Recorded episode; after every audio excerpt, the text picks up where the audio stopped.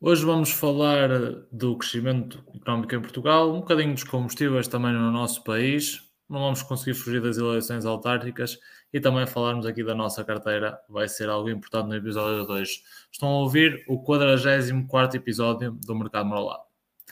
Olá a todos, sejam bem-vindos a mais um episódio semanal, a nossa reunião económica aqui. Comigo tem, como sempre, aqui o Ricardo e o Henrique. Desde já dar também uma boa noite a vocês os dois. E, eh, opa, como já quero tornar habitual aqui no nosso programa, vou começar pela numerologia, pelo número 44, para trazer aqui um bocadinho de, de, de factos ao nosso programa, já que muitas vezes as pessoas até podem pensar que nós estamos mal preparados, mas isso é mentira. O número 44, opa, 44 que eu eh, apanhei aqui é que basicamente é o tamanho do melão do, uh, do melão do Medina, em Lisboa, neste momento, depois de ver as projeções em Lisboa, 44 centímetros, e por acréscimo, o do Costa deve andar lá, lá, lá perto.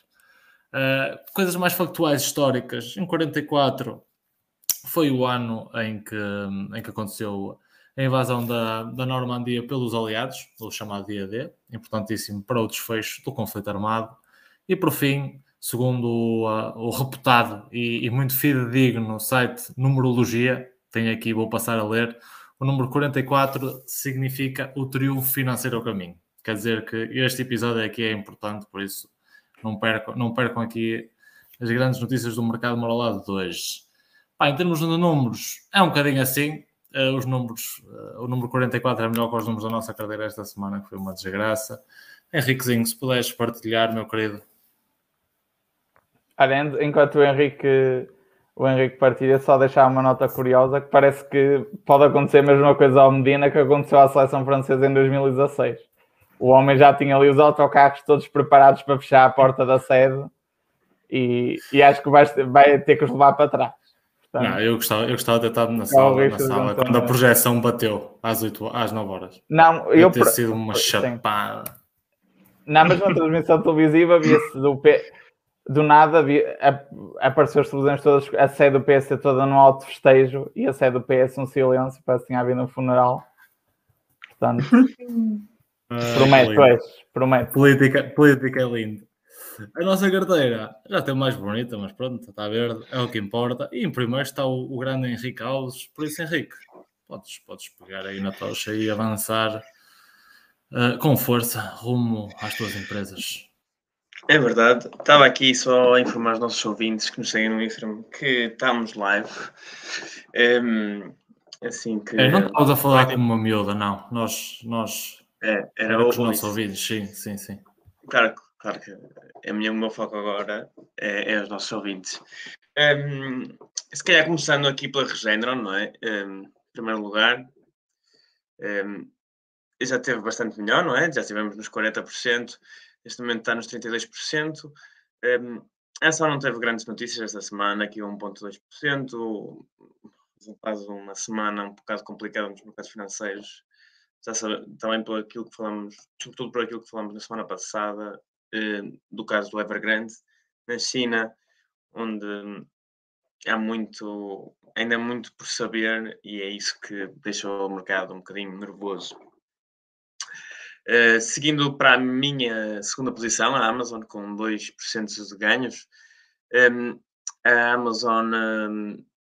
Uh, há duas notícias, não muito impactem a, nossa avaliação, as duas notícias que se calhar posso enunciar aqui. Um, ehm, dia 28, ou seja, daqui a dois dias, uh, eles vão ter uma webcast onde vão partilhar novos produtos, vão apresentar um novos records, vão falar sobre o carro deles, vão falar também sobre um, o robô que a Amazon está a desenvolver para, também para vender para as casas. Um robô tipo, não sei bem o que é que faz aquilo, mas pronto. Um robô vai falar de vários produtos que podem vir trazer, a gama também que eles têm de, hum, da Amazon, mais produtos, e é um bocado sobre isso. Um, também no dia 14, e só vi agora, peço desculpa, houve uma entrevista na CNBC, eu estive a ver e tudo, basicamente o CEO acaba por dizer aquilo que já tínhamos referido, não, não há nada relevante que ele tenha dizido, dito, já viste? Aqui, recuperei rápido, que ele tenha dito, mas um, só para só salientou aquilo que nós já tínhamos falado aqui, que é que o Covid, um, que o Covid, ele, um, nos, em 18 meses, a Amazon cresceu extremamente rápido, teve que duplicar uh, o número de, a, a sua pegada, a, ou seja, a sua dimensão, e o que ele disse é que durante uns, estes próximos tempos, o que eles vão procurar fazer é, é melhorar os processos, ou seja, tiveram um crescimento muito rápido, pouco orgânico, então o foco deles é melhorar os processos e isso tudo. E é importante melhorar os processos, porque então, como nós temos falado, eh, e continua a haver muita pressão sobre, sobre os pedidos e tudo, e, e a Amazon habituou, habituou os clientes a entregarem 24 horas e está aqui, tem que manter este padrão de qualidade. E, e esse problema, este padrão, é o que também tem trazido aquele problema que é a qualidade e o tempo que os trabalhadores têm para ir à casa de banho, etc., na, nos armazéns, ou seja, as cotas de produtividade são tão altas que, que estes acabam por, um, por ter pouco tempo até para respirar. E, e neste sentido, a Califórnia lançou um novo, uma nova lei em que visa mesmo um, limitar a este, estas ações por parte das empresas em definir cotas de produtividade extremamente hum, gananciosas ou, ou extremamente exigentes. Então temos que ver também como é que isto vai impactar a, a Amazon, mas de facto ainda muito por falar e para ver sobre esta lei na Califórnia. E seguimos para a minha última posição, um, a Micron, a Micron também no dia 28 vai, hum, vai apresentar os resultados, ou seja, duas empresas minhas que dia 28 vão ter dois, dois projetos interessantes. Uh, e de resto não há grande novidade. Ela nos últimos cinco dias caiu ou não caiu nada. Nem sei, acho que caiu 1%. Uh, nada muito relevante, não há nada a dizer. Vamos ver se os resultados são bons para que finalmente começa a subir, não é? E é isso. Henrique, tens a tua piada seca desta semana? E não tenho, não senhor. Espera. Eu ainda consigo até o final do programa. Qualquer coisa eu atiro. Tá, é, tá fica tá para fechar em grande. Fica para fechar então. Ricardo, é o segundo classificado, força. Ora bem, posso começar então. Uh, vou começar pela, pela ação que, que, tem tido pior performance já há algum tempo e continua a ser a, claramente a nossa pior posição, a Alibaba. Esta semana, fruto aqui também muita incerteza por causa da situação da, da Evergrande e, e, e, o que é que pode acontecer à China em termos de mercado imobiliário, acabou por ter aqui uma queda muito significativa, de cerca de 9,4% uh, na última semana. Relativamente aqui a algumas notícias, tivemos aqui, uh, além destas notícias da Evergrande, que o Henrique já, já foi falando, Tivemos também aqui outras notícias, um, uma relacionada com o facto da Alibaba desfazer-se, irá desfazer-se uma posição de, de, cerca de 5% que tem numa empresa de comunicação social chinesa um, e aparentemente existe aqui uma pressão por parte do governo para a Alibaba desfazer-se aqui de algumas posições uh, em empresas no setor do, dos mídia, que atualmente a Alibaba tem, portanto parece continuar aqui também mais uma vez questões de, de, pressão regulatória, que também terão penalizado aqui o sentimento negativo sobre a ação durante a semana. Uh, depois, aqui uma outra notícia relativamente ao, ao antegrupo, esta mais do início da semana, onde basicamente, uh, após aqui algumas conversações com o governo chinês e com, e com os reguladores chineses, o antegrupo será obrigado a partilhar eh, os dados relativamente ao, aos créditos que atribui eh, nas suas plataformas, nomeadamente na Huawei, eh, ao Banco Central Chinês. Portanto, todas as informações de, de incumprimento de crédito, de perfil de crédito do, dos, dos utilizadores desta plataforma será partilhado e terá de ser partilhado com o Banco Central Chinês.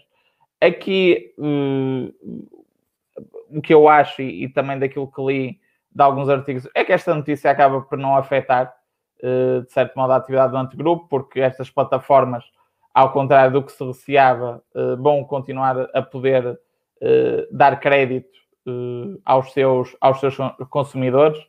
Um, e, e, aquelas soluções que, que têm estado muito em voga nos últimos tempos do Pay Later uh, vão continuar, portanto a plataforma não perderá com isso. Aqui uh, existe unicamente esta questão de partilha de dados, que eu até acho que me faz o, o seu certo sentido uh, e até acredito que isto possa ser replicado noutros países, porque a verdade é que, sendo este tipo de plataformas cada vez mais plataformas de concessão de crédito, acho também importante que os bancos centrais tenham essa informação, como por exemplo acontece na banca, porque, por exemplo, se tu fizeres um empréstimo para um automóvel ou para uma casa, se tu entras em cumprimento, uh, obviamente que o Banco de Portugal vai saber disso e, e, e, toda a nossa informação, se nós tivermos créditos, por exemplo, em Portugal junto de bancos, o Banco de Portugal tem essa informação e mensalmente existe um mapa onde tem lá todas as nossas dívidas e, e todo o valor de prestações que nós pagamos. Portanto, essa informação existe e, muito sinceramente, eu sei que existe quase aqui uma nuvem negra quando se fala de partilhar dados e de, e de bancos centrais chineses, mas a verdade é que eu acho que esta medida faz um certo sentido e até acredito que possa ser replicada noutros países. Depois aqui uma outra notícia positiva, uh, por assim dizer, se bem que isto vale o que vale, é que o Morgan Stanley esta semana referiu continuar a haver valor e potencial nas empresas chinesas, apesar de todas estas quedas que têm acontecido nos últimos tempos. Portanto, uh, isto vale o que vale, mas é sempre um bocadinho reconfortante saber que o Morgan Stanley acredita nas tecnológicas chinesas e, portanto, isso também de alguma forma também nos dá aqui sempre mais algum conforto relativamente à posição que temos na Alibaba. Uh, depois, uh, SolarEdge, esta semana teve aqui uma queda de 2%, aqui muito por causa de alguma incerteza no, no mercado, por causa da questão do SAT tapering, se não há, e portanto ser uma ação de crescimento, obviamente é afetada. Uh, nas minhas, a minha última posição, a Salesforce foi claramente a estrela da semana e acabou aqui por, por claramente ser o oposto do, do comportamento, nomeadamente a Alibaba a Salesforce teve uma subida de quase 10% durante esta semana e isto teve a ver com os dados que eles lançaram no Investor Day, que eu já tinha falado na semana anterior, que, que iria acontecer esta semana. Portanto, eh, se calhar para percebermos aqui um bocadinho uh, do, do motivo deste crescimento da Salesforce, eu vou aqui partilhar uh, aqui a apresentação do, do Investors Day da, da Salesforce. Sei, quando Exatamente. Pronto, aqui eh, basicamente eu vou só destacar dois pontos. Eles aqui fazem a apresentação do negócio. Estou, peço desculpa que está um bocadinho lento, mas eles fazem aqui, pronto, isto para quem estiver interessado em conhecer um bocadinho a empresa, pode ser sempre interessante uh, ver este tipo de, de dados. Uh, mas aqui, de facto, as principais notícias uh, que levaram o mercado a reagir muito positivamente. Primeiro, teve a ver com, com o guidance de, para este ano para este ano fiscal, que acabou por ser atualizado em alta. Aqui acaba por ser um valor residual, eles reviram o guidance em cerca de 50 milhões de dólares, o que representa um crescimento de 24% face ao ano anterior, a nova expectativa deles. Portanto, não acaba por ser aqui uma subida significativa, não, não se pode dizer isso, mas de facto, eh, aqui a principal notícia, e essa sim eu acho que o mercado reagiu muito bem, tem a ver com, com o facto de eles terem apresentado pela primeira vez o guidance já para o próximo ano fiscal, ou seja, a Salesforce, tal como já referi aqui há pouco, fecha o seu ano contabilístico a 31 de janeiro, eh, portanto, já dar aqui um guidance para, eh, no caso, 31 de janeiro de 2023, acaba por ser já aqui um horizonte temporal bastante alargado e que de alguma forma dá aqui algum conforto aos, aos investidores. Eles aqui genericamente prevêem um crescimento na ordem dos 21% e aqui um guidance de 31,8%, que se acontecer aquilo que tem acontecido ao longo dos últimos anos, é que eventualmente este valor até poderá ser superior, porque tradicionalmente uh, o que vai acontecendo ao longo do ano, ao longo dos trimestres, é que a Salesforce vai atualizando sempre em alta os seus guidance para receita, portanto vamos ver se tal acontece aqui para o, para o FY 2023 mas acaba por ser aqui um guidance foi muito bem recebido pelo mercado. E mandam ali uma bicada à Microsoft. Exatamente, depois tem aqui também a comparação com, com os competidores, claramente. Não então, só, e diz que ali... Fastest to, uh, to 31B. Tá bom. Exatamente, exatamente. E não só, ali em cima a dizer que para 2026 não é? vão chegar aos 50 Exatamente, exatamente. Este era, o, este, era, este era o target que eles tinham já para 2026, mas uh, a convicção deles é que é cada vez mais certo que este, que este guidance vai ser atingido, se não uh, ultrapassado. Portanto, também acabam por ser aqui excelentes notícias.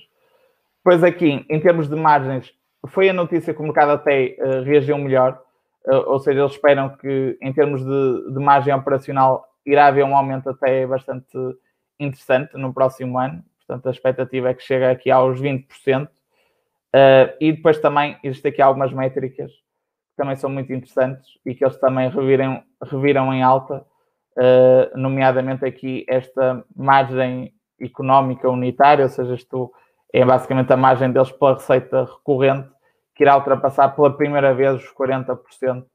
Já este ano a expectativa deles é que chegue a 41%. E depois também aqui uma série de outras métricas, uh, por exemplo, o custo para angariar novos clientes, etc.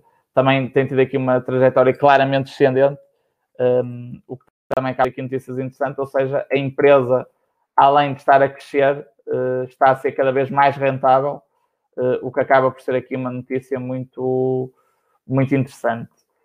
por isso, por estes motivos, acaba por ser normal a reação do mercado. O mercado olhou com muito bons olhos, principalmente esta parte de, do aumento de margem e também o facto da empresa já apresentar um guidance para o próximo ano, estando aqui ainda tão longe desse, desse período, estamos a mais de um ano eh, desse fecho contabilístico de, do próximo ano, 2023.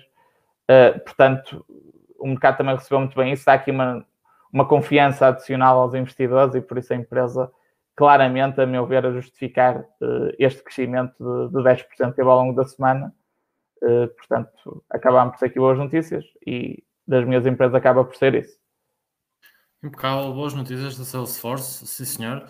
Uh, do meu lado, uh, eu não tenho grandes novidades, eu sinto-me um bocadinho na do deserto das minhas empresas, porque sinto que aqui semana a semana a dizer que não há novidades, mas pronto, vou dizer as percentagens.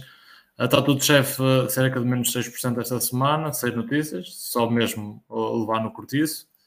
Cruzeiro igual, menos 3.2 sem notícias, só também continuamos só a levar no pelo. A Dropbox recuperou um bocadinho das, das duas semanas seguidas de queda, teve também uma semana sem notícias, mas com uma valoração de 2.7%. A HP uh, também não teve grandes novidades, só, só continuo a pensar todas as semanas se, sou eu que acho isto ridiculamente barato ou se é mais alguém, mas em princípio parece que sou só eu. E teve uma semana de mais 0,76%.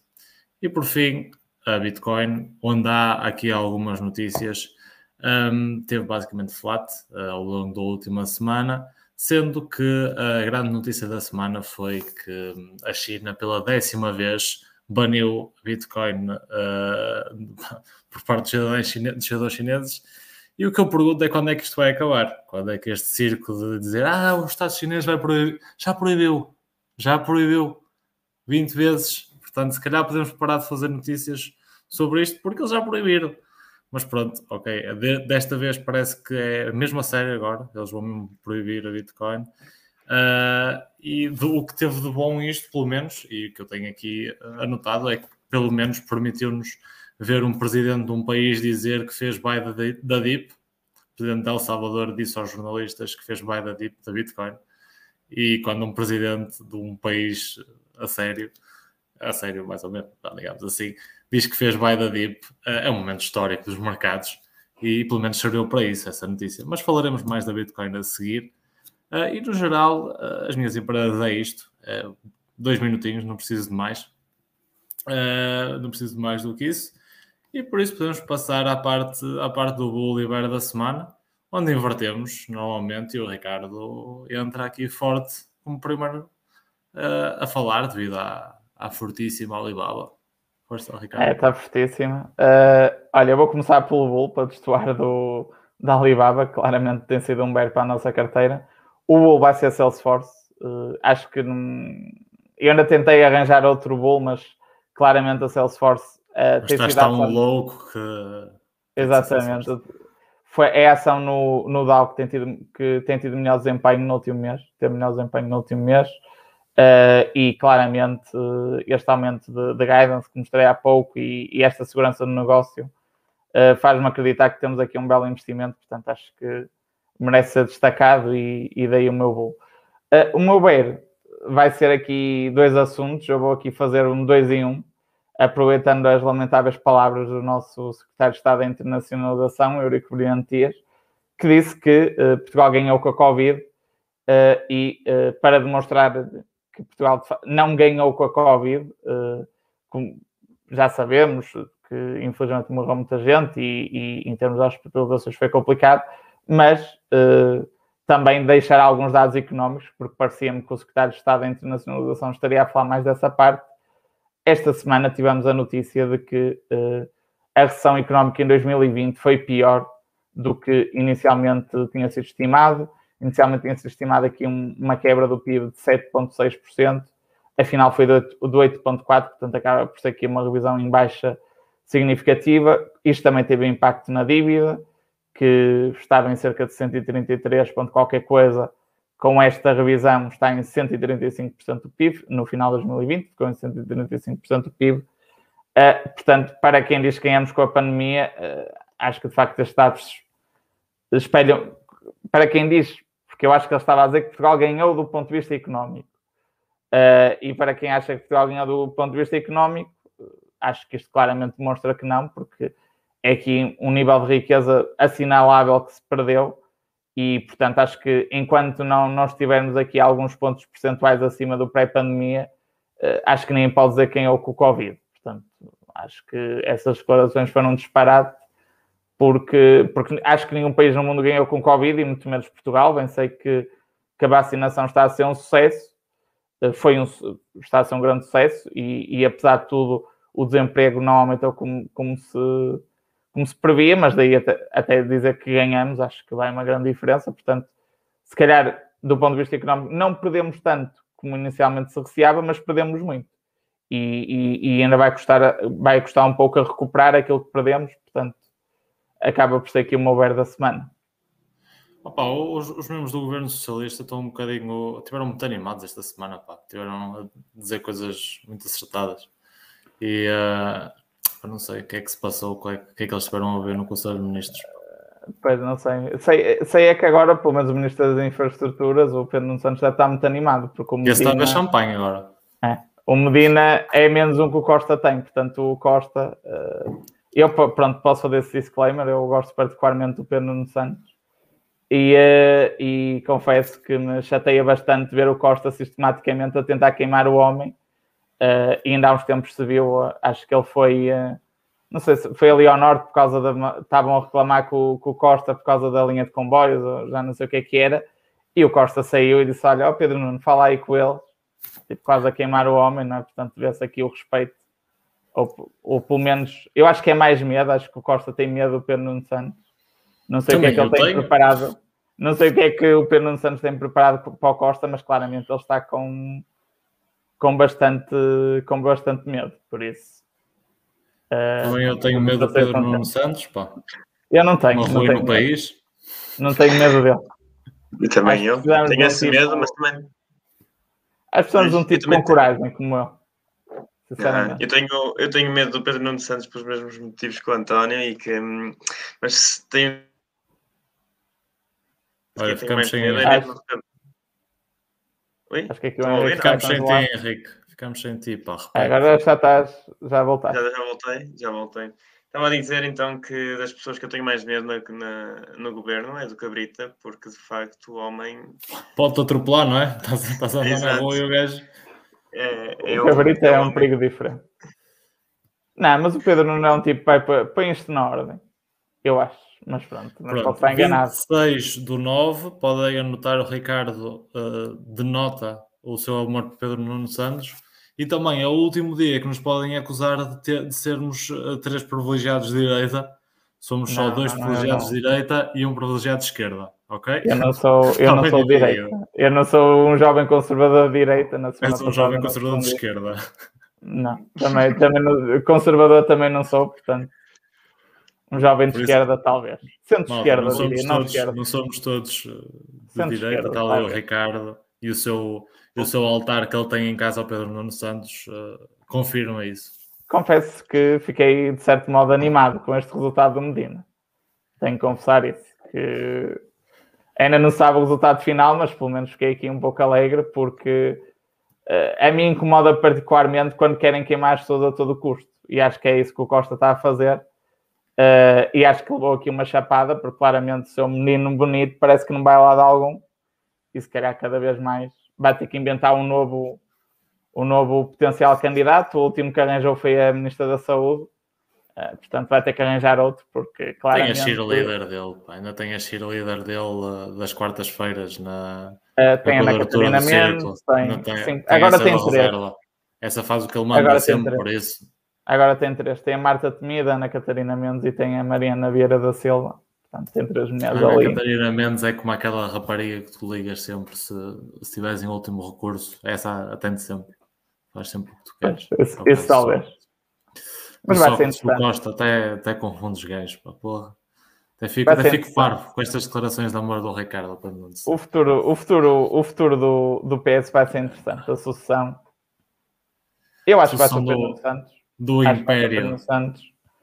Para, para mal dos pecados do Costa, acho, acho que vai ser o Pedro Santos. Acho que o Costa, o, o mais forte que ele ainda acreditava seria o Medina, mas acho que o Medina, com este resultado, acho que vai ficar muito sem força, por isso. Pai, já disse em direto que se o Pedro Nuno Santos é primeiro-ministro, eu emigro aqui no mercado moralado, por isso. Não é caso para isso. Opa, se calhar vai ser uma escolha difícil entre emigrar e ser um homem de palavra. Mas pronto. Okay. Bem, vou passar aos meus, malta. E uh, vou passar aos meus, por começar pelo meu bar da semana, que é onde eu tenho mais que falar. Uh, e no geral, o meu bar da semana são os combustíveis em Portugal. Isto é no geral. No particular, isto subdivide-se em vários pontos. Primeiro, pá, vamos começar pelo alerta, que foi, na minha opinião, bem feito uh, pela Autoridade da Concorrência, que veio dizer que a limitação da margem uh, pode, muito provavelmente, causar que muitos pequenos players, muitos postos pequenos e muitas vezes postos longe do, dos grandes centros uh, acabem por ser empurrados para fora do negócio e com isso também uh, tirar muitas vezes a única solução que, de proximidade que, que povoações uh, mais remotas têm de acesso aos combustíveis, porque essas, com a limitação de margem, esses negócios podem deixar de ser viáveis. Acho que foi um aviso útil por parte da Autoridade da Concorrência que fez, fez bem o seu trabalho de alertar para os riscos de intervir no mercado de qualquer maneira Uh, quando o governo aqui claramente está, está, a ver se nós conseguimos ser um bocadinho como o governo chinês e controlar tudo. Uh, mas infelizmente isso não foi a, única coisa o, que, o governo, que, o, governo, fez na parte económica, mas falaremos disso um bocadinho mais à frente. depois, o que é que também temos aqui na parte do. que também quero referir na parte dos, dos combustíveis, já pá, é por simplesmente o facto de, e eu tenho estes dados aqui, eu vou, vou até passar a partilhar a notícia com vocês. Dê-me só um segundo, vou partilhar aqui a notícia. Que é opa, os impostos, por simplesmente os impostos, é o que eu quero falar. Um, estamos aqui a limitar o mercado livre, não é? Falar de impostos, acho que vocês já estão a ver. Um, quando uh, pá, limitamos margens de, de players, uh, limitamos a concorrência e depois vamos aqui ver e temos uh, dos impostos mais altos uh, da Europa, no que diz respeito à gasolina, no gás óleo a coisa ainda fica mais grave, ainda estamos mais perto do topo. Um, e já sei o que, é que o Ricardo me vai dizer, uh, quando falamos aqui de impostos, o Ricardo vai dizer que aí está a transição verde. Pá, sim senhor, transição verde, tens toda a razão, Ricardo, mas nós estamos numa união económica e transição verde os meus tomates, quando tenho gajos na Eslovénia, gajos na, no caraças mais velho, bem, vou dizer alguns países. Pá, Grécia, a diferença não é assim tão grande. Croácia. Eu estava a ver aí. Ora bem, então Passa a média, vamos, vamos falar de uma empresa, vamos falar de uma empresa de transportes polaca, que eu por acaso a, a empresa do meu avô recorre muito a empresas de transportes polaco, que tem o diesel aqui o imposto a 46% versus uh, 54% em Portugal. O diesel, numa empresa de transportes, é provavelmente o custo mais relevante para essa empresa, tirando a mão de obra, provavelmente, e também a manutenção, etc. Mas é dos mais relevantes. aqui a Polónia limpa tudo que é transportes na Europa. Porquê? Tem os combustíveis mais baixos e por isso, ou somos todos verdes na Europa e uh, isso uniforme, acho que vocês estão de acordo em uniformizar os, os impostos. Pá, pode ser alto, mas tem que ser alto em todo lado. Uh, e era outro dos meus pontos que eu queria trazer aqui. E se quiserem, se queres dizer alguma coisa. Não, o que eu ia dizer é, por exemplo, uh, no, ca no caso dos transportes que estás a falar, se calhar o que se pode estudar é, se isso for possível, haver, por exemplo, as empresas, porque uma coisa é um automóvel e, e hoje ainda não existem alternativas, se calhar, que se possa dizer que sejam muito competitivas, mas existem alternativas, soluções de mobilidade mais verdes, elas existem. No caso das empresas transportadoras, uh, a realidade ainda não é essa. Portanto, acho que haver um tratamento diferenciado em termos de tributação, uh, acho que faria sentido. Agora, uh, quando se fala da Polónia, ok, tem os impostos mais baixos para, para os combustíveis, mas também é dos países que, em termos de transição mais energética, está mais atrás. Portanto, eu, eu acho que tem que haver aqui um, um Os comunistas ganham muito dinheiro. Eu acho que tem que haver aqui um equilíbrio e o que eu acho que nós temos de discutir é Há outras soluções de mobilidade? Há. E, e é, o que eu acho que falha em Portugal, que é, obviamente que, que não há impostos altos, em, há impostos altos em Portugal para os combustíveis, não é por uma questão de transição energética, é por uma questão orçamental. Vamos dizer a verdade. Agora, o, o que eu acho que devia acontecer é os impostos sobre os combustíveis deviam ser altos, se calhar até mais altos do que o que estão agora, pelo menos para particulares, mas tu teres garantido às pessoas tens outras soluções de mobilidade que tens noutros países da Europa. Por exemplo, eu se estiver numa cidade como Amsterdão, eu não preciso de carro para nada. Eu pego uma bicicleta, tenho um monte de ciclovias e ou compro uma bicicleta normal, ou compro uma bicicleta elétrica e eu vou para todo lado. Eu saio à noite, vou trabalhar, faço tudo. Em, na, em quase todas as cidades portuguesas, isso não existe. Portanto, primeiro ponto, eu acho que se tem que, tinha que se ter uma política de dizer nós, ok, até vamos aumentar os impostos, temos estes impostos, mas temos uma política de mobilidade uh, para as pessoas e que serve as pessoas. Não é? Isso não acontece. E, e, e, em grandes cidades europeias já acontece isso. Portanto, eu acho que tem que haver uma aposta na mobilidade. Se o financiamento dessa aposta uh, é com impostos mais altos sobre os combustíveis, que seja. Mas tem que ser feita essa aposta. Eu, eu acho que esse é que é o problema, mas Uh, eu também não quero que Portugal seja dos países que tenha os impostos sobre os combustíveis mais baixos, porque eu acho que a, a, transição é a grande oportunidade económica que Portugal se calhar teve nos últimos 100 anos, porque nós não somos um país exportador de petróleo, somos um país que tem um, uma alta taxa de importação de, de, combustíveis, nomeadamente de, de crudo, portanto, eu acho que claramente isto é uma oportunidade que nós não devemos uh, desperdiçar. E por isso quando falamos de transição energética, acho que esse é uma das coisas que deve lá estar, uma das medidas, o, o ter impostos uh, altos sobre o, os combustíveis, mas acho que isso tem de ser acompanhado de outras soluções de mobilidade, não é por isso simplesmente aumentar os impostos. E uh, a verdade é que uh, Portugal, no noutro ponto, até tido, tido algumas coisas positivas, por exemplo, somos dos países, apesar da renda ainda ser muito insuficiente, onde existe mais postos de carregamento de carros elétricos por cada 100 mil quilómetros. Estamos em quinto ou sexto lugar uh, a, nível, a nível europeu, isso acho que é positivo. E, por exemplo, a Polónia que fala está nos últimos lugares e, e, e a Grécia, países estão muito atrás em relação a nós nessa, nessa parte. Agora, eu acho que há claramente que fazer uh, outros esforços uh, em termos de soluções de mobilidade e, e, e, o que me preocupa é que isso, para já, pouco, pouco vejo a ser feito, mas, mas eu acho que por princípio, uh, na, na fase em que estamos, eu acho que a discussão não, não deve ser tanto os impostos são tão altos, mas sim os impostos são tão altos e nós não vemos investimentos e outras soluções de mobilidade a serem desenvolvidas. Portanto, para mim é mais essa questão. Por isso. Portanto, aqui concordas que oito anos de falhanço socialista no governo nesta, nesta matéria, não é? É, é sim, eu acho que aqui vou, o que eu vou dizer não, pode ser um bocadinho polémico, mas uh, eu não. acho que o, o primeiro o primeiro-ministro que começou com isto e que se calhar Portugal, em termos energéticos, está muito à frente desses países, falaste da Polónia e da Grécia, foi o Sócrates. Quer se queira ou não, o Sócrates é que começou tudo isto. E se Portugal está numa posição, apesar de tudo à frente de outros países europeus, acho que deve muito a ele. Agora, nos últimos anos, se calhar também foi. reciclava umas foi- cenas, não é? Pronto, isso, isso já não sei. Mas, Desculpa, desculpa. mas, mas se nos últimos anos, se calhar, podia ter sido feito mais relativamente a esse nível, acho que sim, talvez. Talvez sim. Isto e- mas acho também que, que o governo anterior ao, ao Costa também não continuou isso, não é? Portanto, acho que foi quase. Estavam um, diabolizou-se. bocado- um bocado ocupados, Ricardo. Também estava um bocado ocupado com outras coisas, por aí também concordo, mas, mas sim. Isto Mas é passado, é. Passado elogios do Pedro Nuno Santos para elogios ao Sócrates, eh, o, o episódio vem em- num bom caminho. Estamos por aí. Claramente. Pede que aumentem os impostos nos combustíveis e caraças. Exato. Acho que o Ricardo hoje bateu com a cabeça. Estou a brincar. Hoje, Mas Ricardo, A minha opinião, de facto, passa porque. Muito bem, eu entendo o que o Ricardo está a dizer. Pode ser uma, uma desculpa para.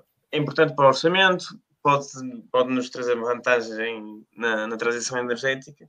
O que eu critico aqui é o governo querer mexer e passar a imagem de que o preço da gasolina está alto porque as, as empresas estão a fazer uma concorrência desleal e de facto estão, estão, estão a acusar com os portugueses e fazem aqui umas margens gigantes. Não, de facto, preço da gasolina é alto por culpa dos impostos e ponto final. Ou seja, ir mexer nas margens das empresas, acho que é bem Eu acho isso. que é um misto das duas coisas. Acho que é um misto não é porque- tudo, não é tudo, mas É um misto, é um misto. Porque se tu, vai, se tu puseres os impostos baixares 5 ou 6%, uh, tu continuas com preços mais altos do que em Espanha. E, portanto, eu acho que também existe aqui um problema de mercado. Agora, agora não acho que seja com estas limitações que, que se vai conseguir alguma coisa. Mas eu acho que o problema é duplo.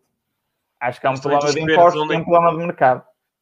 Mas imagina, tu tens que ver, não podes ver tipo, imagina, tu tens que ver também, as- não é os preços, é as margens.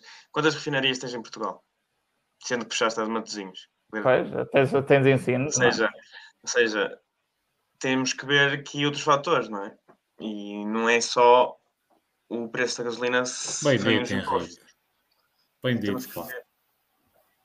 O que leva a outra Graças questão. a Deus, temos ainda muita concorrência face à Galp, parecendo a única empresa que refina em Portugal. Menos que eu errado. Temos a Repsol que traz a gasolina, a mesma gasolina, ao preço de, de Espanha. Porque toda a gasolina, e até quando foi o caso que tivemos dos camionistas que pararam isso tudo eh, sobre a gasolina, a gasolina que havia em Portugal era vinda toda de Espanha. Aí, se- a Repsol, tirando os impostos, pratica impostos, eh, preços mais altos? Isso é interessante saber. Isso não sei dizer. António, tens aí nos teus gráficos alguma coisa que. Não, não tenho, pá, não tenho, até porque sabes que esse, Mas esse tipo de que, preparação tipo, vai muito longe do que eu faço. Pá. Exato. Mas acho que em Portugal, acho que é muito. É, é, é um, é um argumento muito fácil chegar e dizer "Ahm, a culpa é de- das, das empresas de combustíveis e acho que. E nós, como economistas, devíamos saber isto: que sempre que o, governo vai mexer no setor e através destas medidas e destas políticas, os danos são piores que, que as soluções. E acho que está mal feito. E, e concordo com o que a- que a autoridade de concorrência disse. Aí o, o problema está na refinação, não é? E se calhar a questão é, só, se tu tens um monopólio na refinação, aí se calhar íamos- íamos para outra discussão, se essa Galp deveria ter sido privatizada ou não no passado, não é? Ou se não é preciso Aí- dar uma, uma lição à Galp, não é? Pois. Eh, Que é o isso lições passados os meses, pronto, isso vale muito pouco, mas, mas eu acho que a discussão é essa, não é? Se tens uma empresa que tem um monopólio na refinação, aquilo que nós demos, na- eh, que se diz na teoria económica e, e- e nós damos na, eu pelo menos em finanças públicas na faculdade, é quando há monopólios naturais e, e- e se calhar o caso aqui da refinação é um deles, se calhar devia haver uma intervenção do Estado aí, não é? Pronto, mas isso é, é uma outra discussão. São outros 500.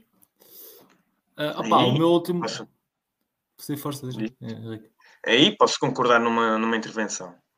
Entender os medidos. Agora, inter- intervenção de como estão a planear, acho que pode não ser a mais correta. Mas posso estar enganado, claro. Não estudei É assim, eu, eu pois, a mim, eu, por exemplo, tu em Portugal fala-se de eu não sei se resolveria ou não, porque o facto de ser público também criaria outras ineficiências, mas, mas acho que, por exemplo, se calhar quando se privatizou a Galp e quando se privatizou, por exemplo, empresas como a REN ou como, ou como a EDP, se bem que agora no mercado de distribuição já existe concorrência, portanto aí acredito que há uma melhoria, mas, exemplo, o caso da REN, não é? A REN também tem um monopólio. Uh, e a questão é, se calhar é, será que fez sentido? Na altura, se calhar privatizou-se, se calhar não. Privatizou-se por uma questão de, de emergência nacional e precisava-se do dinheiro. Mas, se calhar, sendo rigorosos, seriam empresas que não deveriam ter sido privatizadas. Se calhar, naquele momento, não fariam sentido ser privatizadas porque são áreas onde existe um monopólio e, e tu teres privados uh, num monopólio, sabemos que cria sempre problemas. Por isso. Até porque pelo encaixe, o encaixe não foi o encaixe que salvou, salvou a dívida portuguesa de todo, no, no momento, não é? Por isso vai ficar com o ativo estratégico, na minha opinião. Mas pronto. E aproveito só para salientar aqui uma coisa. Falando na REN, uma jogada que eu ouvi falar que pode ser boa nos Estados Unidos é investir em empresas como a REN, americanas, não sei quem são, é, é, é necessário procurar, mas vi um relatório em que dizia que há muita falta de infraestrutura e este trilhão de dólares americano que vem para, para a transição energética e na procura de energias renováveis vai exigir que esta infraestrutura duplique ou triplique. E pronto, há aqui uma, uma potencial uh, económico. Assim que era interessante. Uma questão de pesquisar. Temos que pesquisar, meus caros. Ok. E depois, então... e, e tu, os teus bolos, António? Vai. Desculpa. Não, pá, ainda queria pôr o meu terceiro, pá, queria pôr o meu terceiro ponto no BER, que era uh, pá, a palhaçada que o senhor António Costa, secretário-geral do PS, fez esta semana, não é? Aquela coisinha ridícula de dizer uh, pá, vamos dar uma lição à Galp. Mais uma vez parece que estamos na China e aparece o, o senhor António Costa com pau a, a bater numa empresa. Pá, parece que estou a ver a Alibaba na China. E, só, ah, que, mais... não, só que não assusta ninguém. A questão é, é só ridículo. E, isso foi mais um... estava em Matosinhos e tal, e, e, convém, e convém à Câmara de Matosinhos, porque aquilo que eu ouvi no passado é que uh, seria, e o que eu percebi sempre, é que o governo, eu acredito que tenha havido conversas, o governo já estava consciente daquilo há muito tempo e uh, aquilo que teria sido acordado é que aquela refinaria seria convertida para uma refinaria de lítio mais à frente. Uh, por isso, a mim também me estranha o, o, António Costa dizer isso. Portanto, eu acho que isso foi mais eleitoralismo puro, porque ele sabe muito bem que, muito possivelmente, aquelas pessoas vão ser aproveitadas uh, eventualmente para essa futura refinaria de lítio. Portanto, acho que isso foi mais eleitoralismo para não, não, perder, ali, não perder ali os votos dos, dos ex-trabalhadores e dos familiares e tal, não é? é mais eleitoralismo que outra coisa, porque o governo claramente nos bastidores sabe qual é que vai ser o futuro daquilo, não é? Portanto, enfim. Eleitoralismo que depois sei... até sai furado, não é? Porque ninguém, ninguém achou piada aquilo. No caso de Matosinhos, não sei como é que estão, como é que se, que se, Acho que também não há sondagens, mas não sei como é que estão não, os Os próprios trabalhadores vêm dizer que se sentem gozados, pá. Porque é normal. Tipo, o homem lembrou-se agora. Ah, peraí, vai haver eleições e tal. Tem, temos dinheiro e, e ainda vamos. Está com um pau na galpa. Esses sacanas, pá, que destruíram família. É que, é que, António, tu tens que saber que, nesta, pelo menos nas semanas das, antes das eleições, não temos António Costa, primeiro-ministro, temos António Costa. Está sem gravata? Não, ele sem gravata é. Ele, ele sem gravata é secretário do PS. Com, com gravata é. Que é isso, pá. Ele às vezes também diz assim ah, o ministro tem que ser o ministro até na, na esplanada. Mas o primeiro-ministro não. O primeiro-ministro, quando está num comício, pode ser o que ele quiser. Enfim. E pronto. Ah, eu posso passar. Já o meu bolo da semana. Já falei dele. Uh, o meu bolo da semana é o, o, um, o ban das, das criptomoedas da China. O, a China banir as criptomoedas Opa, só, é, tirei-me só deste filme, estou farto de ouvir estas notícias. Todas as semanas o governo chinês vai nas criptomoedas. Opa, que desta vez seja mesmo a última vez. Isto é o meu bolo mesmo porque acho que é o fim. Opa, e já estou farto de chineses, pá. Comprei a Alibaba, estou farto de chineses, pá. E agora deixem a minha, a minha Bitcoin em, em paz, pá. Deixem as empresas de mineração ir para a Índia e agora vamos até aos 100 mil dólares. É isto que eu queria dizer. António, Tirar isto dentro de mim. acho que acho que não vai ser a última vez que vais ouvir. De facto, acho que vamos ouvir isto nos próximos 500 anos. Porque até no outro dia estava a ver aquele documentário sobre, não sei se já viram, nem sei nem que vi o documen- documentário. Era um documentário sobre aquele site da da Dark Web que era a Linha da Seda, onde um, um gajo virou milionário a vender drogas e isso tudo com, com base na Bitcoin. E o governo americano. uma- Mas como é que se faz isso, pá? tudo. Vende- Também conseguimos, que fa- drogas? conseguimos fazer também nós? Pá, provavelmente, mas Ah, apanhado. porque Tens de tirar notas, pá. já foi. Tu um gajo que milionário, tens de tirar notas pá. dessa porcaria, meu. Mas Ainda o por gajo cima está se ela é preso que agora, meu. O gajo está preso. Foi em 2013. E o gajo está preso e isso tudo, mas ele, aquilo foi a primeira, tipo, Dark Web, é que passou um bilhão de dólares em avaliação. foi. Mas o gajo foi apanhado, está preso. Também acho que foi apanhado. A história é muito comprida, mas o gajo foi apanhado porque se andou a gabar um bocado e tudo, e foi por isso que foi apanhado, porque senão não quis ser apanhado. Mas, no entanto, seguindo a ideia, é tipo, se os Estados Unidos conseguisse desmantelar a Bitcoin, já o tinha feito.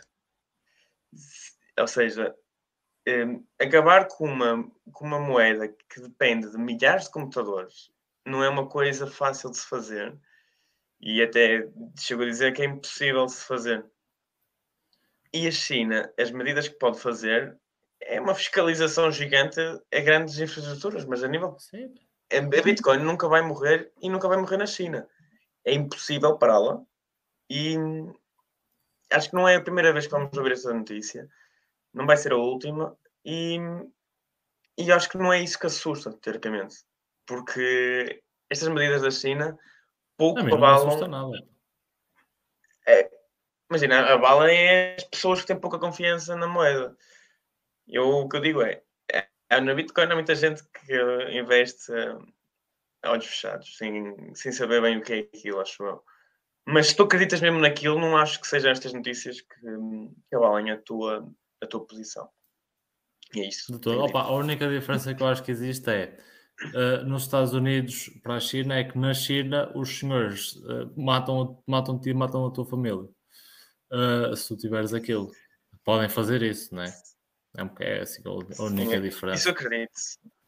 Isso é verdade. Mas... Porque os, ga- os, gajos, os gajos querem à força toda uh, puxar lá o- a moeda deles digital pá, para terem ainda mais controle sobre a população.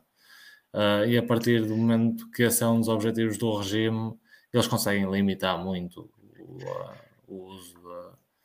Nem que seja pelo medo, nem que seja pelo medo. E por aí acho que, que não desapareça totalmente, que continua a existir um bocado na clandestinidade, mas que, que esse uso seja, seja muito mais baixo um, do que é agora. Agora pá, que estou farto de, ler a porcaria de duas em duas semanas dizer que a China baniu uh, criptomoedas, ah pá, parem com isto, porra, estou farto de esta porcaria.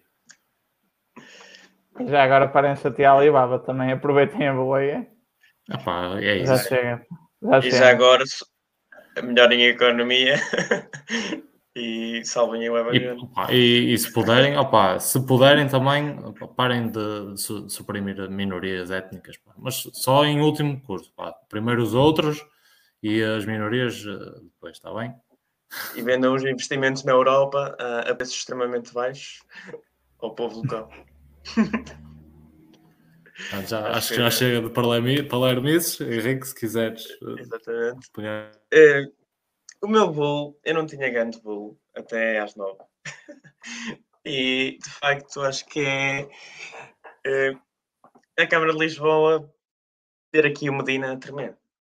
E hum, já falamos aqui um bocado, e acho que não, não vamos estender muito, mas acho que é interessante entender que as sondagens estavam bastante erradas e ver que as notícias negativas nos últimos meses, sobretudo a notícia ligada à Embaixada da Rússia, afetou aqui a imagem dele e, e de boa forma. E, e acho que acho que estou contente pelos portugueses eh, de entenderem que não é correto certas atitudes, e sendo que ele fazia a mesma coisa com a Embaixada da Venezuela, isso tudo, e há coisas que são, são extremamente prejudiciais para várias famílias, isso tudo, e acho que fico muito contente a ver aqui as pessoas de Lisboa uh, a ter um bom um voto consciente. Uh, e o meu BER, não sei se querem ter algum comentário sobre o meu bom. Não, exato. Continuando. Ok, ok. Opa, desde que estejas a bater, a bater em socialistas, por mim está-se bem. Opa, não Medina podes bater, podes bater, por mim estás à vontade. E, e, desculpa, não vou mesmo com a cara daquele gajo. o gajo irrita-me profundamente. Aquela cara parece tipo. Aquele, parece que chegou pouco tempo à puberdade, não é? Tipo, tem cara de criança. Mas é tipo, ao mesmo tempo, é um. um Irrita-me. Mas Henrique, tu também tens, não? pois, mas eu cheguei há pouco tempo. Meu. Ah, pá, mas o Henrique tem 24, ele tem 40 dias. É um bocadinho diferente. Não, eu acho que é o que tu dizes. Foi um castigo por causa dos gols. E eu acho que uh, aquilo que eu vi no passado, e nós tivemos políticos, eu acho com. Pronto, eu sei que estamos numa fase de criticar os políticos, mas a verdade é que eu acho que nós no passado tivemos pessoas com sérias na política, pessoas com, com honra e com dignidade e eu lembro, por exemplo, uma pessoa que se calhar muitas vezes foi polémica, porque depois esteve na Mountain Gil e etc., o Jorge Coelho, mas Jorge Coelho, quando caiu uma ponte uh, em Castelo Paiva, demitiu-se. E, e, certamente quem ia fazer as inspeções da ponte não era ele, era o MEC ou, ou, ou alguém ligado ao Ministério das Obras Públicas. E ele teve a dignidade, de, ok, até não era nada com ele, porque ele não foi lá inspecionar, não falhou nessa parte, mas ele é que era o responsável da tutela e, portanto, teve a, dignidade de demitir-se. E, e, no caso do Medina, uh, ok, aquilo até pode ter sido um erro administrativo, mas ele é que é o presidente da Câmara e, portanto, tudo que se passa na Câmara, em última instância, é sempre responsabilidade dele. Portanto, isso, ele aí revelou ser um péssimo líder, porque eu acho que ele devia ter tido a hombridade de assumir o erro. Eu sou o presidente da Câmara e eu demito-me. Pronto. E fim de história. E se calhar chegava às eleições agora e ganhava. Exatamente, tinha mais votos calhar para escandatar você tinha mais votos. Armou sem e, boneco. E eu acho que o, que falta cada vez mais na política, nos temos atualmente, é isso. E eu acho que nos políticos do passado, apesar de tudo, havia, havia pelo menos essa, essa seriedade e essa honra. E que hoje não existe. Hoje é muito mais fácil tirar as culpas para o funcionário e não assumir as responsabilidades enquanto líder, líder da Câmara, porque nas organizações é assim que funciona as organizações, quando, quando estão em situações mais complicadas, a culpa não é só do, não é só do CEO, mas o CEO é que assume uma responsabilidade. Portanto, para mim, estão sempre quanto isso. E acho que ele tem uma atitude péssima. E, e acho muito bem ele ter sido penalizado nas eleições por essa péssima atitude. Gostei. Gostei de ouvir o, o Sr. Ricardo. E hum, acho que não há mais nada a acrescentar. O Ricardo falou muito, muito bem. E se calhar continuando para o meu Uber da semana, é, eu queria se calhar falar um bocadinho com vocês outra vez do tema da semana passada. Eu devo dizer que na sexta estava muito, muito nervoso. Depois de uma semana inteira a ver notícias sobre o, o risco sistemático da Evergrande. Mesmo agora, antes do episódio, tive a ver. E, de facto, eu não consigo chegar a uma conclusão. É, alguns analistas a dizer que não há risco para, para, outra, para, os outros, para outros países, que isso não, vai, não se vai propagar, não é um risco sistemático, blá blá blá blá blá blá. Depois tens outros analistas que te dizem uh, o setor imobiliário representa 25% da economia chinesa, tens aqui uma, um, um, dos maiores players, tens aqui banca envolvida, endividada a um ponto enorme, eh, ou seja, temos aqui vários setores que podem ser uh, prejudicados. A Evergrande já não paga a, a, fornecedores, temos aqui também construtoras e, e toda essa, essa, essa vertical de valor eh, em risco.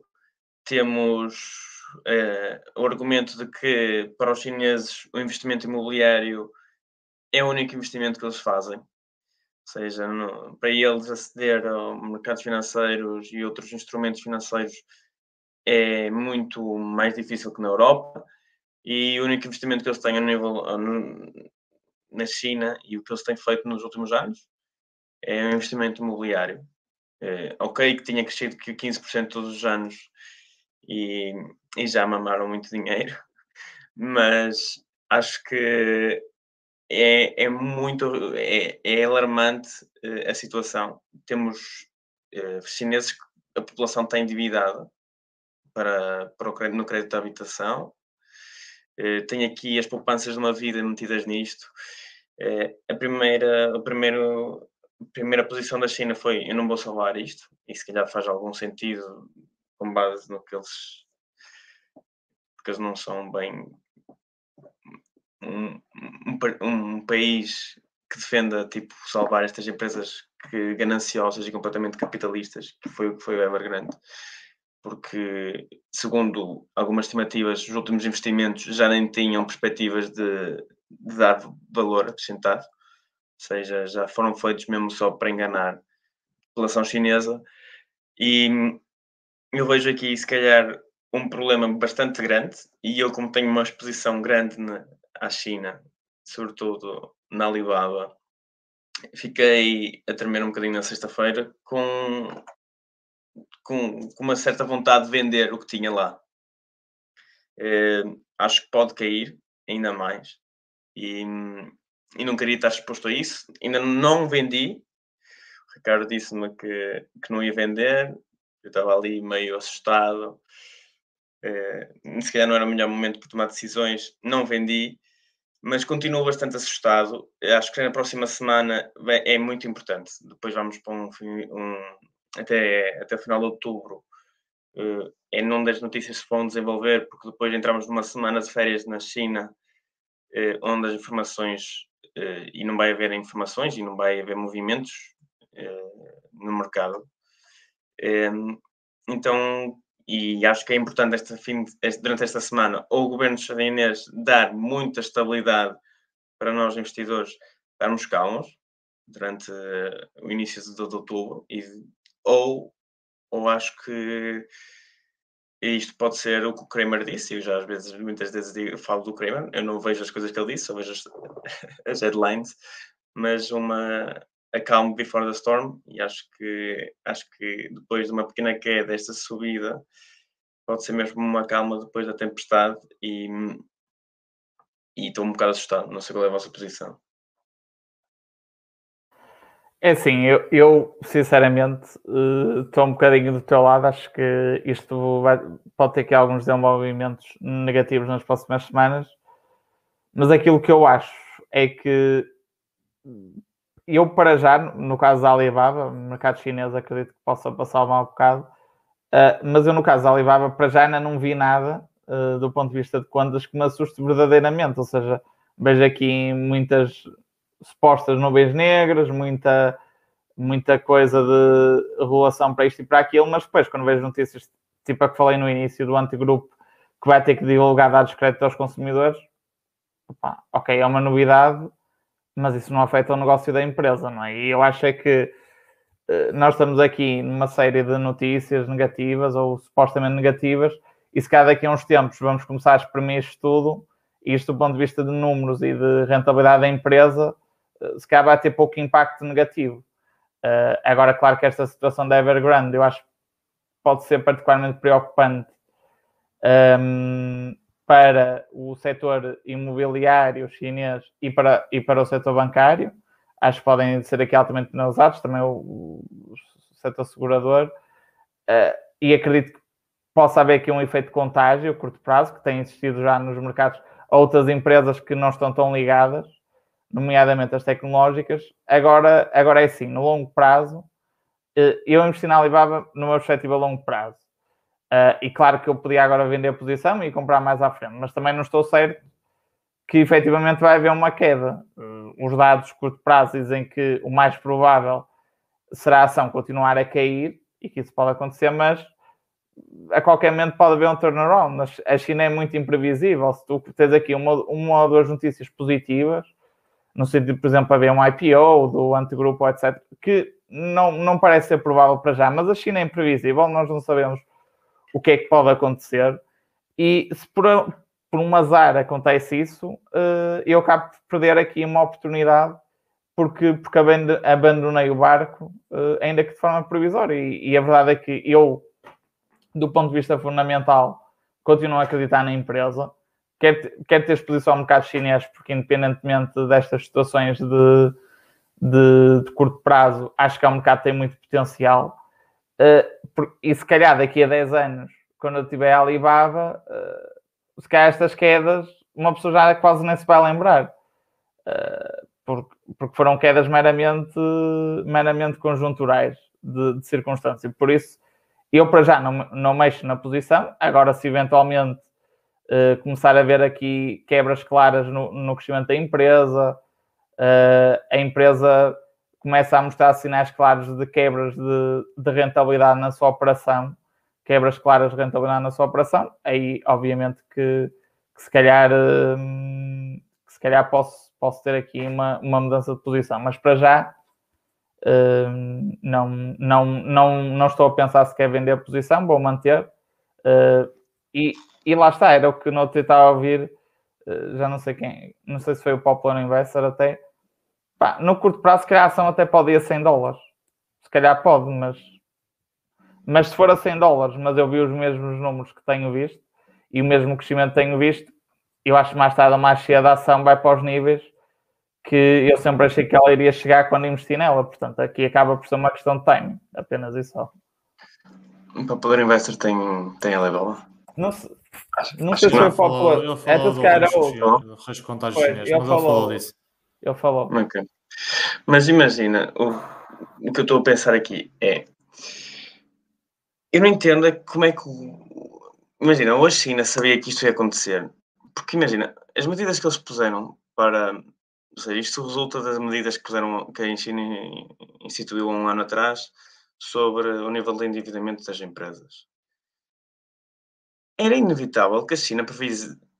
era previsível que estas medidas que a China instituiu para, para aceder ao crédito eram inviáveis para estas empresas. E estas empresas dependem desse crédito. Ou seja, eu às vezes penso que possa ter sido uma estratégia da China de acabar com, com esta máquina de especulação em relação ao imobiliário, blá blá blá, e toda esta parte da, da economia que às vezes era muito um pouco controlada. Acho que foi um crescimento também um pouco descontrolado aqui na, na construção na China. E, mas a minha imagina, se isto foi previsto pelas, pelas, autoridades chinesas e elas queriam de facto abrandar aqui estas pessoas e estas empresas, a mim até me dá um bocadinho de calma, porque se eles estão a prever isto e isto acontece, acho que eles previam que isto não fosse demasiado grave. Agora, é o facto de a China estar tão envolvida em poucas notícias e a informação que tu tens lá é tipo tão contraditória, ou seja, se tu fores ver a análise do report que faz a Bloomberg, tu vês, eles fazem, perguntam a centenas de analistas e tu tens tipo opiniões tão diversas e tão tipo, ou seja, ouvir aquilo tu não chegas a conclusão nenhuma, porque tipo, uns dizem que não é nada, outros dizem que é tipo o fim do mundo, o fim do mundo.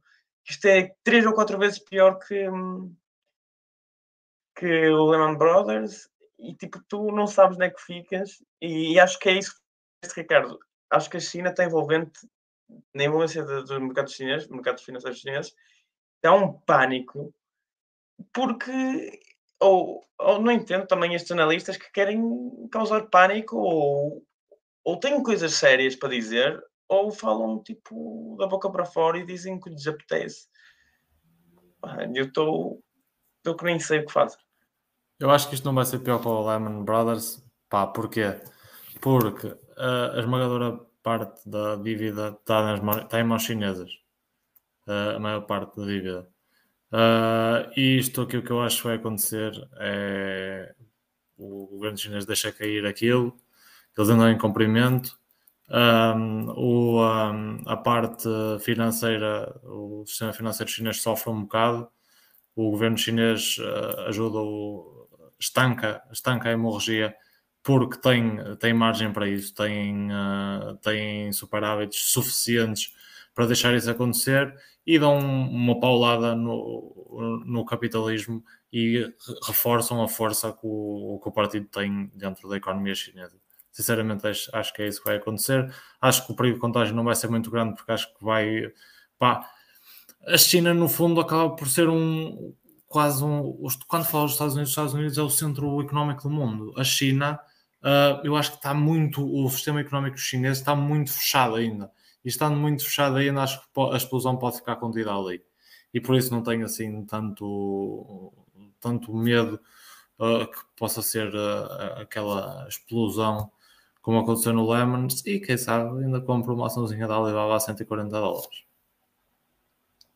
Ok, prometo. Sim, eu também concordo contigo. Acho que hum, o, Lehman Brothers foi diferente, porque o, porque o Lehman Brothers uh, nem, o principal nem foi o efeito contágio, foi o efeito de crise de confiança no sistema bancário que surgiu a partir daí. E, e a China, eu acho, já, já não teve esse efeito, porque uma coisa é haver uma situação nos Estados Unidos como aqui, ou outra coisa na China, que acho que a nível mundial uh, ninguém confia naquele sistema, não é? Por isso, é. eu acho que os efeitos em termos de crise de confiança não vão existir. Agora, do ponto de vista da China individualmente, se uh, a queda da Evergrande pode ser pior que o Lehman Brothers, aí acho que a questão pode ser feita e, e se calhar a, a resposta pode ser diferente. A nível global, acho que os impactos vão ser limitados. Estou como o António diz, mas lá está, eu acho que na China uh, podes ter ali um problema centrado no setor imobiliário, algum efeito contágio a curto prazo tenhas noutros setores, em termos do mercado acionista, mas eu acho que vai ser isso uh, e nada mais, porque depois eu acho que a banca chinesa vai ser apoiada, não vais ter um problema no sistema bancário, por isso eu acho que acho que é diferente. Agora podes ter uh, alguns problemas ali de curto prazo, se calhar não diria uma recessão, mas um um abrandamento claro do crescimento económico da China, pelo menos ali um ou dois anos, porque vai haver um abrandamento no imobiliário, pelo menos isso. Mas lá está, se nós pensarmos friamente em que é que o negócio da Alibaba poderá ser afetado por uma crise imobiliária. Eu acho que pode ter, tem o efeito de contágio, mas depois quando formos a analisar o efeito prático que isso vai ter numa empresa como a Alibaba, eu acho que vai ser reduzido. Acho que não é. vai ser significativo, por isso. Mas já estou tranquilo. Ou seja, então vamos rezar que aqui o fator desconto por mercado chinês seja suficiente para, para esta historinha. E pronto, eu terminei o meu bear e o meu bull. É pronto, sendo assim, eh, só me resta encerrar aqui mais uma reunião. Uh, já vamos em 44. Uh, muito bem, malta. Vamos encerrar a 44 reunião. Mandar um abraço a quem nos está a ver lá em casa e quem nos vai ouvir em podcast ao longo da semana. E uh, até nos encontrarmos de novo para a semana. Que o mercado seja convosco.